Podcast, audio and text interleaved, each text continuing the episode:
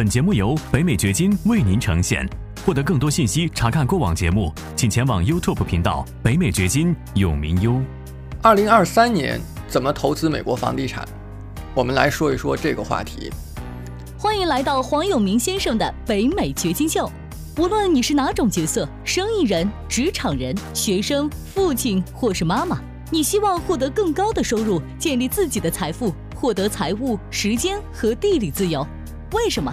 因为你想要照顾好自己，照顾好你的家庭，照顾好你的员工。你想要有更多的机会旅行，更多的时间陪伴身边人。如何做到？这是一个价值百万美元的问题。北美掘金秀就要告诉你这个问题的答案。美国最新的二零二二年第三季度的 GDP 的数字公布出来了，你看到它是一个正增长，不像是第一季度、第二季度是负增长。一季度、二季度的数字呢，一度让人认为美国的经济进入到一个衰退的状态，但是现在看来，事情并没有这么发生。美国的经济还是很强劲的，就业市场还是非常好的。你看到有很多的招工的这些岗位，失业率是很低的，所以它现在在内核上是很强的。但是不是说所有的 sector 所有的方向都是一样的？房地产，如果我们单纯的去看美国的房地产市场的话，那么它现在其实是处在一个衰退的状态当中的。你可能身边有朋友、有同事，过去一两年花了一百万、两百万、三百万美元去买了个房子，现在发现呢，它的价格。不像是之前涨得那么快，或者如果说买的比较近一点，也许是今年前几个月买的，比方说今年夏天买的，那现在甚至你看到它的价格是往下跌的，年季的话是没有跌的。如果你拿现在二零二二年九月份的数据去跟二零二一年、二零二零年的数据去比的话，房价是上涨的，只是呢，跟前几个月相比。有些市场的价格是在往下走的，所以你会感觉到身边有一些人是在恐慌的状态当中的。如果说这件事情告诉我们什么的话，有一个非常重要的事情，就是你在投资美国房地产的时候要避开周期性市场。如果你参加了我今年八月份的赚钱大会的话，我特别强调了这一件事情。你投资美国的房产要避开周期性市场，很多人是没有这个概念的。很多人认为说，房地产是有周期的，全国的市场都是有周期的，它要么是往上涨，要么是往下跌，然后再往上涨，对吧？它有一个周期。绝大多数人的印象当中，房地产是这么运行的。但是我在八月份的时候告诉过你，美国的房地产呢是有周期性市场。和线性市场两种情况的，有些城市的房价几乎是不下跌的，即便你去看二零零八年、零九年的数据，它也没有像全国那样跌百分之十九点七，它是持平的，或者是稍微有一点点调整，那些调整都在百分之五以内。所以呢，我们在二零二三年如果去投资房地产的话，你想要做的第一件事情是避开周期性市场。现在你听到的那些恐怖故事，身边的人跟你讲我怎么买在高点了，现在房价怎么跌了？你去看一看，基本上他们都是买在周期性市场的。我在我即将要推出的最新的课程《六十六点房源分析系统》当中，第一节就是告诉你怎么样去研究一个城市。是周期性市场还是线性市场？我会告诉你两种方法。在八月份的时候，我已经大致讲了一个方法。现在呢，我会讲一个更完整的方法。在这个六十六点房源分析系统的课程当中，我会每一个要点专门用一节来讲。我自己在我选择我的投资房的市场具体的房源的过程当中，我是从哪六十六个数据点来判断。来做分析的，这是我第一次完整的把整个系统揭示出来。现在呢，我们这个课程是在预售的过程当中，也是价格最低的阶段。如果你感兴趣的话呢，我把链接放在视频的下方。十一月十四号开始，我们就开始更新这个课程了。这是我们说的，在二零二三年你不要做的一件事情。我们先说一说哪些事情是你不要做的，然后我们来说一说哪些事情是你在二零二三年想要做的。不要做的第一件事情就是避开那些周期性市场。太多人都是去周期性市场上去搏运气了。你不想要做这件事情，对不对？好，那接下来第二个不要做的事情是，你不用去等利率下降。现在的话，如果你去问贷款经纪人、问房地产经纪人、问 banker 银行家，包括一些大的机构，比方说 Fannie Mae，他们都在说，二零二三年。房贷利率是会下降的，甚至有机构给出来具体的预测数字，比方说到二零二三年底的时候，可能会降到百分之五，或者是百分之五到百分之五点四之间这样的一个水平。但是其实你想一想，这些人为什么会这么跟你讲？尤其是你去问贷款经纪人，你去问银行，你去问房地产经纪人。因为你看过去几个月，房地产市场降温，那么贷款行业有很多人啊就被裁员了，经纪人呢他们的活也少了很多，因为买家少了很多，卖家当然也不多，所以经纪人这个工作现在是很难做的。那他们呢，自然而然的，他们的你想他们的想他们的心愿，我们说他们的心愿是什么？他们的心愿就是希望二零二三年利率能够降下去，这是他们的一种希望。但是实际会发生什么呢？你是不知道的。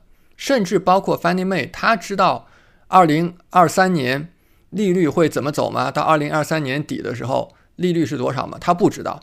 因为如果你看一下 历年他做的预测跟实际的情况比一下，你就会发现差的老远了。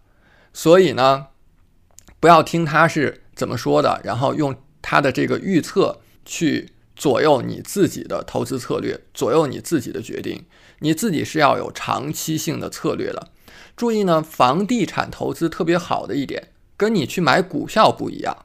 股票你看有多少人说我买哪只股，然后哪只股跌，你买了以后，这这只股票跌了，你亏钱了，你有什么办法吗？你什么办法都没有，对不对？很多人觉得我买哪只股，然后哪只股就开始跌。房地产是属于你这个交易，其实是一直可以去调整它的。什么意思呢？你看股票，你买了以后，这个交易就这么定了。你多少钱买的，买了多少股，就这么就这么回事儿，你不可以再更改了。但是房地产你是可以更改它的。你现在如果说贷款去买了房，如果到了。二零二三年底，利率真的降到有些人所说的、所预期的那种水平的话，你可以去做 refinance，后面再降，你可以做 refinance，你可以获得一个更低的利率，这就是房地产的一个优势。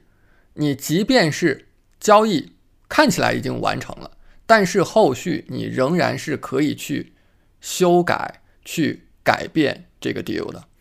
所以呢，现在买房呢，你应该重要的是什么？我知道，如果你看过我以前的影片，你知道我要说什么，那就是你要去看你每个月获得的租金是不是可以覆盖你的持有成本和贷款。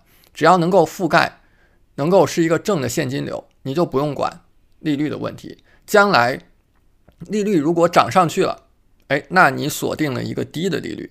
如果利率下降了，你可以做 refinance，这个时候你的现金流会更好。我们说了两件不要去做的事儿，还有一些事情在二零二三年是谨慎做的事情。比如说 flip，flip 呢是指的你把一个破房子拿过来翻新之后再卖出去，它是一个短期的投资行为。通常来讲，可能六到九个月这样的一个周期。它取决于什么呢？取决于你房价比较稳定，或者是房价是在上升的这种状态之下是比较好做的。如果说你买的时候这个房子是一个价格，你当时比方说认为你维修之后它值四十万美元，但是呢，等你六个月、九个月维修完了之后，发现它不值四十万美元了，在这个市场上房价下降了。那么这个时候，你的利润就被吃掉了，甚至你可能还会亏钱。所以 flip 的话呢，是会要比较有风险的。如果要去做的话，一定要做那种比较短的 flip，你不要搞一个时间长的，因为你不知道后面会发生什么事情。还有一个谨慎做的事情是新建住宅。我认为说，其实如果你在现在这种房地产市场冷却的时候，买家很少的时候，去囤一些地，倒不是一件坏事儿，不一定是一件坏事儿。将来呢，你可能会有很好的开发的机会。但是当下，如果你去从一片空地开始去新建住宅的话，这个风险也是比较大的，跟刚才咱们说的 flip 那个原理差不多，就是你不知道你将来建好了之后市场是什么状况。第三个谨慎做的是短租房，短租房这两年特别的火。现在呢，尤其是当利率很高的时候，做长租房很难找到数字成立的。就像刚才我所说的，有现金流的房源的时候，大量的人转向去做短租房了，人人都去做短租房了。那这个时候你要小心。如果说后续在二零二三年真的像是很多的 CEO，你看现在美国的很多的大公司的 CEO 都在预言说二零二三年会有经济衰退。如果说经济衰退真的到来的话，那人们的收入降低了，然后呢，这个通胀如果还降不下来的话，人们没有钱去旅游去消费，没有钱去住这些短租房，而现在有大量的人进入到。短租房的市场当中，所以这个风险是存在的。以上三种策略：flip、新建住宅，还有短租房。如果你要做的话，一定要知道自己在干什么，你要有非常明确的计划。我们最后来说一说应该去做什么。第一件事儿呢，我自己非常感兴趣的，我在二零二三年会加大投入。去做的一件事情是房地产的 day trading。什么叫 day trading？如果你做金融交易，你做股票的投资的话，你知道其实有两个概念，一个叫 trading，一个叫 investing。一个是交易，一个是投资。投资呢，我们通常讲的是长线的，几年为单位来考虑的这种事情，而交易的话，可能短则一天。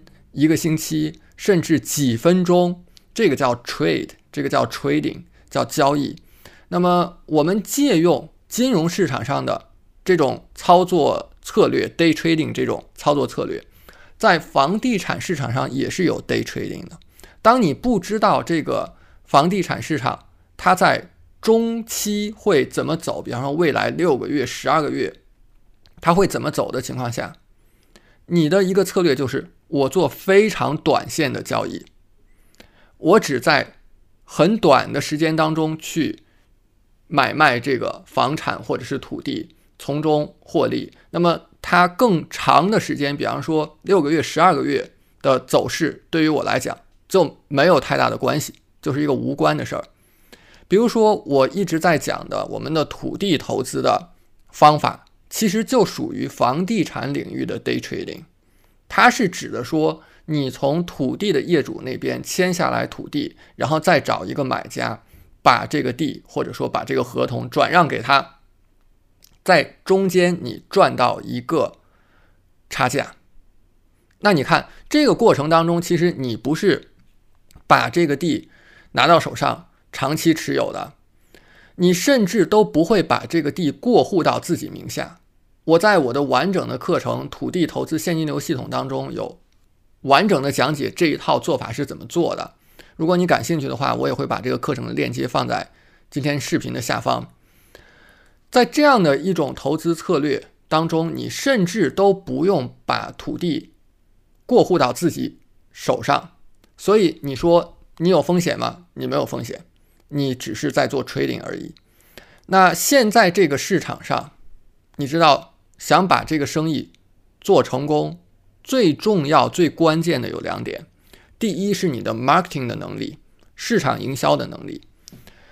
房地产很多的交易模式，很多的投资模式，其实现在呢，越来越看你的 marketing 的能力，市场营销的能力。而我和我的团队在这方面其实是专家。这是我们的一个强项，然后第二呢，是你最关键的是能够掌握买家的资源。现在买家在减少，就是那些冲昏了头要去花大价钱买房买地的人，这些人呢少了，自住房的买家也少了，但是呢，仍然是有很多投资者手上是拿着现金要去买房买地的。因为对于他们来讲，这些相对专业的投资者来讲，他知道现在正是一个好时候。当大家都恐慌的时候，是你应该去行动的时候，对不对？这是巴菲特所说的。当人们都恐慌的时候，你应该贪婪。所以，真正的手上有现金的投资者，现在还是有一大把的，是有很多的。你要掌握这些买家的资源，那你就不愁手上。拿到的土地，拿到的房子卖不出去，这是在我认为说，二零二三年你去做房地产的 day trading 的时候，最重要的两个能力，一个是市场营销能力，一个是掌握买家资源的能力。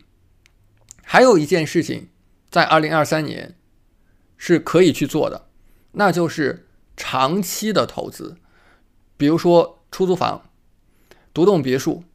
这个是像刚才说的，当一个房源它有现金流的时候，你永远可以买入的资产。因为什么？因为你每个月都有收入进来、进来、进来，而且是正向的收入。这个时候，哪怕房价跌了百分之五、跌了百分之十，它跟你有关系吗？没有关系，因为这个时候你不会去卖这个房子，你本来也没有打算去卖。这方面呢？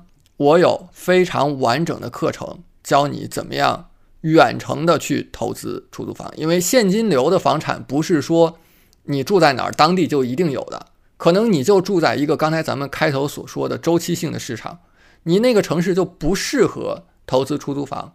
你要去找去投资那些线性的市场，所以我有完整的课程教你怎么样远程做到这一点，这是完全可以做得到的。就像前面我们讲过《华尔街日报》。所说的 “everyone's a landlord”，每个人都成为了房东。现在有一个词叫 “laptop landlord”，就是拿着自己的笔记本电脑就可以成为房东。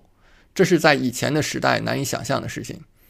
我有一个远程出租房投资系统的完整课程，还有马上要上线的六十六点房源分析系统，这些都能够很好的帮助到你。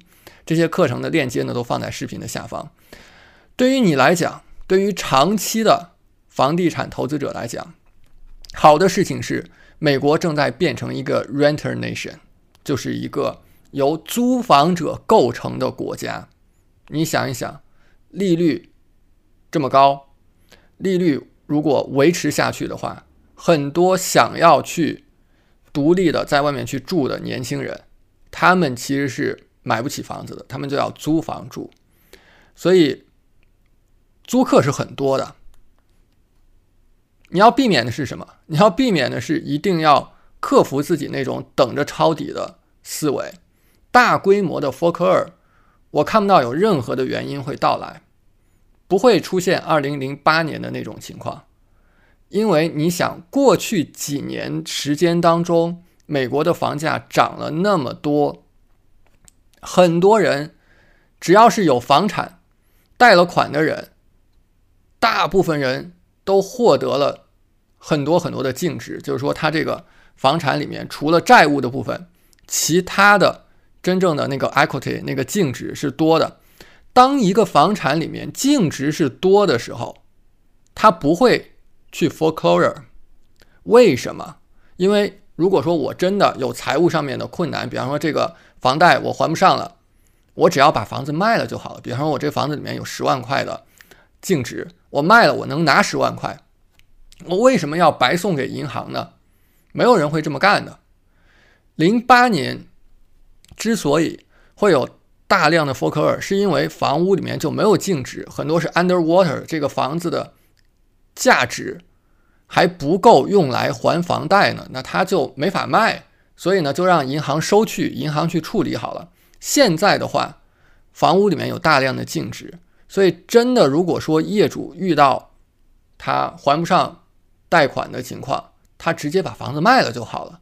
你等不到那种 foreclosure 大潮的到来，所以不要去 time the market，不要想着我等在什么时候、什么时间点，我分析出一个时间点来买房，而是要看你在市场里面待了多久。你在市场里待的越久是越好的。我们前面讲过，做那些时间站在你这一边的事情。当你去长线的投资。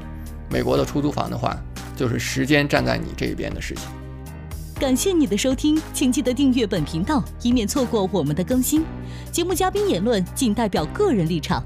记住，如果你需要法律、税务或投资建议，请咨询具有专业资质和能力的人士。完整的免责声明和使用条款，请移步我们的官方网站永明优点 com 查看。